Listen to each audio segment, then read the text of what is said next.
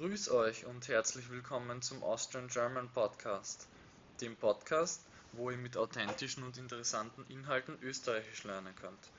Bevor wir beginnen, würde ich vorschlagen, ihr geht auf die Seite des Austrian German Podcasts auf patreon.com und lädt euch das Transkript dieser Folge herunter. Dann könnt ihr direkt mitlesen und hoffentlich einige Begriffe besser verstehen. Und nun stürzen wir uns mitten in die Sache, also medias in res, wie man auf Latein sagt. Das heutige Thema habe ich als Frage formuliert. Was ist der Sozialstaat? Der Begriff geht ins Jahr 1894 auf einen, ihr habt es erraten, Österreicher zurück. Der linksliberale Politiker Julius Ofner hat diesen Begriff als erstes verwendet. Laut Wikipedia ist die Definition des Sozialstaates folgende. Ein Sozialstaat ist ein Staat, der in seinem Handeln als Staatsziele soziale Sicherheit und soziale Gerechtigkeit anstrebt, um die Teilhabe aller an den gesellschaftlichen und politischen Entwicklungen zu gewährleisten. Bezeichnend ist auch die konkrete Gesamtheit staatlicher Einrichtungen, Steuerungsmaßnahmen und Normen, um das Ziel zu erreichen, Lebensrisiken und soziale Folgewirkungen abzufedern. Der Staat verpflichtet sich, in Gesetzgebung und Verwaltung für einen sozialen Ausgleich der Gesellschaft zu sorgen. Ja, das ist jetzt eine sehr fortgeschrittene Definition, die auch ich als Muttersprachler mehrmals lesen musste, um sie wirklich zu verstehen. Deshalb möchte ich euch mein eigenes Verständnis darlegen. In unserem Sozialstaat Österreich zahlen wir solidarisch ins System ein, damit, wenn wir es brauchen, auch wieder finanzielle Hilfe an uns zurückkommt. Und selbst wenn wir selbst nicht so viel Hilfe brauchen werden, wir helfen anderen Menschen, die es notwendig haben. Was heißt das jetzt konkret? Wie manifestiert sich der Sozialstaat in Österreich? Grundsätzlich sichert der Sozialstaat die Menschen in einem Land im Krisenfall, also im Fall von Krankheit, Arbeitslosigkeit usw.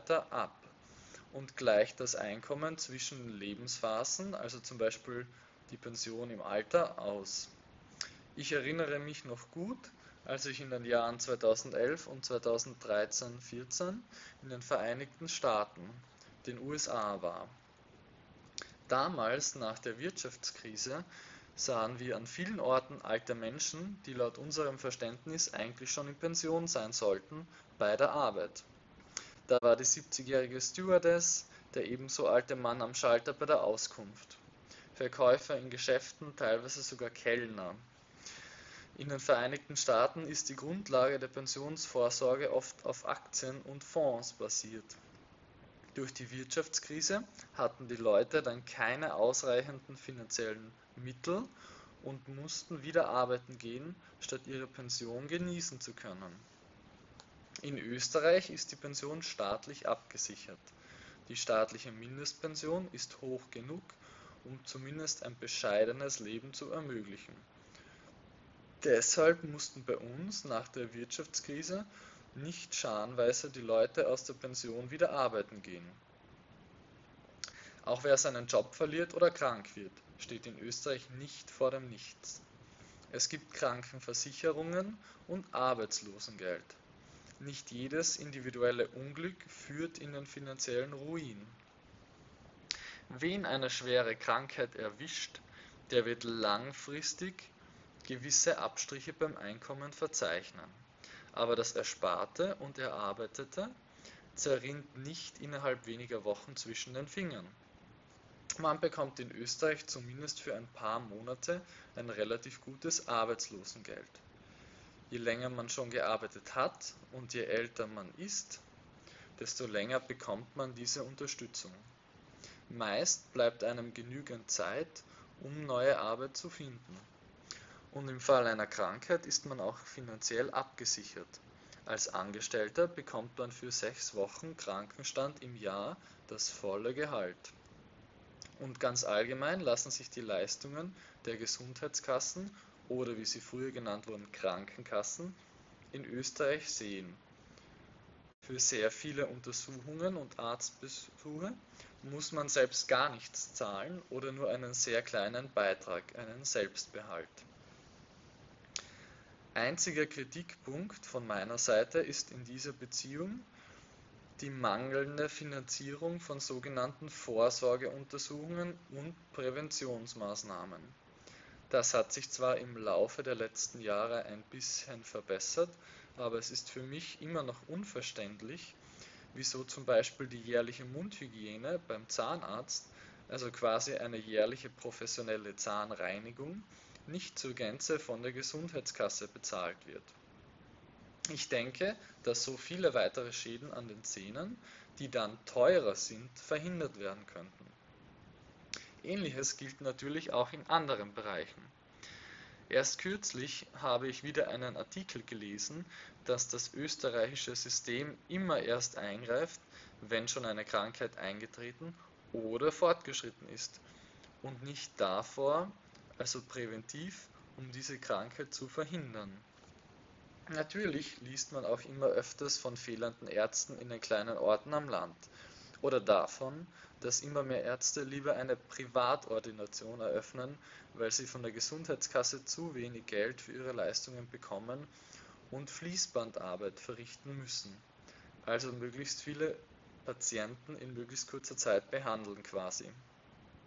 Das könnte daran liegen, dass das österreichische System in optimistischen Zeiten mit vielen Geburten und einer deutlich jüngeren Bevölkerung entstanden bzw. in die heutige Form gebracht worden ist. Längerfristig stellt sich nämlich heutzutage die Frage, ob das Gesundheitssystem und natürlich auch das Pensionssystem bei der immer ähm, älter werdenden Bevölkerung noch finanzierbar sein wird. Schon jetzt gibt es eine riesengroße Pensionslücke. Das heißt, es muss Geld aus anderen Bereichen für die Finanzierung des Pensionssystems hinzugezogen werden. Und nicht nur das dafür vorhergesehene, direkt als Pensionsbeiträge eingezahlte der derzeitigen berufstätigen Menschen. Deshalb möchte der derzeitige Arbeitsminister auch, dass die Menschen länger arbeiten, also später in Pension gehen. Das gesetzliche Pensionsantrittsalter liegt derzeit bei Männern bei 65 Jahren und bei Frauen bei 60, wobei es bei letzteren ab 2024 um sechs Monate pro Jahr angehoben wird. Das heißt, dass Frauen im Jahr 2033 auch erst mit 65 Jahren in Pension gehen sollten, damit sie nicht große Einbußen bei der Pension haben. Wobei wer weiß, ob das Pensionsantrittsalter von Männern bis dahin nicht auch schon auf 68 oder so erhöht wird. Wir dürfen gespannt bleiben. Tatsache ist jedenfalls, dass sowohl das Gesundheits- als auch das Pensionssystem in Österreich immer noch top sind im internationalen Vergleich. Auch für Familien ist Österreich ein wirklich lebenswertes Land. Es fängt schon mit der Schwangerschaft an. Viele wichtige Untersuchungen sind durch die gesetzliche Sozialversicherung gedeckt. Das heißt, man muss selbst nichts zahlen. Wichtig ist, dass man die sogenannten Mutter-Kind-Pass-Untersuchungen aber auch macht, damit man nachher die vollen finanziellen Leistungen, also Kindergeld etc., auch bekommt. Zwei Monate vor der Geburt bei bestimmten gesundheitlichen Risiken auch früher, kommen Frauen in den sogenannten Mutterschutz, den Beginn des Beschäftigungsverbotes. Nach der Geburt nennt man die zwei bis drei Monate dann Wochenbett. In dieser Zeit darf die Mutter nicht arbeiten. Sie erhält aber fast exakt dasselbe Einkommen wie die drei Monate vor dem Mutterschutz also quasi 100% des Gehaltes. Nach dem Mutterschutz können Mutter oder Vater die sogenannte Karenz in Anspruch nehmen. Sie haben gesetzlichen Anspruch darauf, bis zu zwei Jahre mit den Kindern zu Hause zu bleiben und nachher ihre Arbeit wieder aufzunehmen. Es besteht Kündigungsschutz. Je nach Karenzmodell und Einkommen variiert das Karenzgeld. Aber beim einkommensabhängigen Modell, das man circa ein Jahr in Anspruch nehmen kann, bekommt man bis knapp über 2000 Euro pro Monat netto. Das ist nicht schlecht, wie ich finde. Und auch nach der Karenz hat man gesetzlichen Anspruch auf Teilzeitarbeit. Man nennt diese Elternteilzeit. Beide Elternteile dürfen die Arbeitsstunden reduzieren, wenn sie schon eine gewisse Zeit beim Arbeitgeber sind und der mehr als 20 Mitarbeiter beschäftigt. Bis zum vierten Geburtstag des Kindes gilt Kündigungsschutz, bis zum siebten Geburtstag hat man Anspruch auf die Elternteilzeit, erst danach muss man wieder Vollzeit arbeiten gehen. Ein Punkt, der in Österreich gerade wieder heiß diskutiert wurde, sind mangelnde Betreuungsplätze in Kindergärten, wodurch Frauen mit kleinen Kindern oft nur in Teilzeit oder manchmal auch gar nicht arbeiten können, obwohl sie es wollen. Während in Wien zum Beispiel ausreichend Kindergartenplätze verfügbar sind und das schon ab null Jahren, wie es offiziell heißt, ist das System in den anderen Bundesländern teilweise nicht so gut ausgebaut. In manchen Bundesländern kann man die Kinder erst mit drei Jahren in den Kindergarten bringen, was intuitiv gesagt schwachsinnig ist, wenn man nur zwei Jahre gesetzlichen Anspruch auf seinen alten Job beim selben Arbeitgeber bekommt. Das heißt, dass man für das eine Jahr sich eine andere Betreuung suchen muss. Und dann natürlich eine private. Und die kosten schnell 500 bis 800 Euro pro Monat. Da muss man dann ordentlich viel Geld verdienen, dass sich das überhaupt auszahlt. Ein weiteres Problem ist, dass die öffentlichen Kindergärten in manchen Gegenden nicht lange genug offen haben und dass Eltern dadurch gezwungen sind, in Teilzeit statt Vollzeit zu arbeiten. Besser schaut es im Bereich der Schulen aus. Bereits Kaiserin Maria Theresia führte 1774 die Unterrichtspflicht in einem gewissen Alter ein. Diese wird umgangssprachlich meist als Schulpflicht bezeichnet und wurde später auf neun Jahre ausgeweitet. Das heißt also im Alter von 6 bis 15 Jahren. Auch danach müssen Jugendliche bis 18 Jahre entweder weiter in die Schule gehen, eine Lehre machen oder eine Ausbildung am Arbeitsmarktservice absolvieren. Das österreichische Schulsystem ist prinzipiell gut aufgestellt und vor allem fast gänzlich gratis für die Familien. Ein Problem in den nächsten Jahren wird der Lehrermangel sein, denn viele Lehrer werden in den nächsten Jahren in Pension gehen, während geburtenschwache Jahrgänge nachkommen. Deshalb werden verstärkt Quereinsteiger gesucht. Wir dürfen gespannt bleiben, ob das gelingen wird. Auch die Studien an den öffentlichen Universitäten sind in Österreich gratis und das bei hoher Qualität.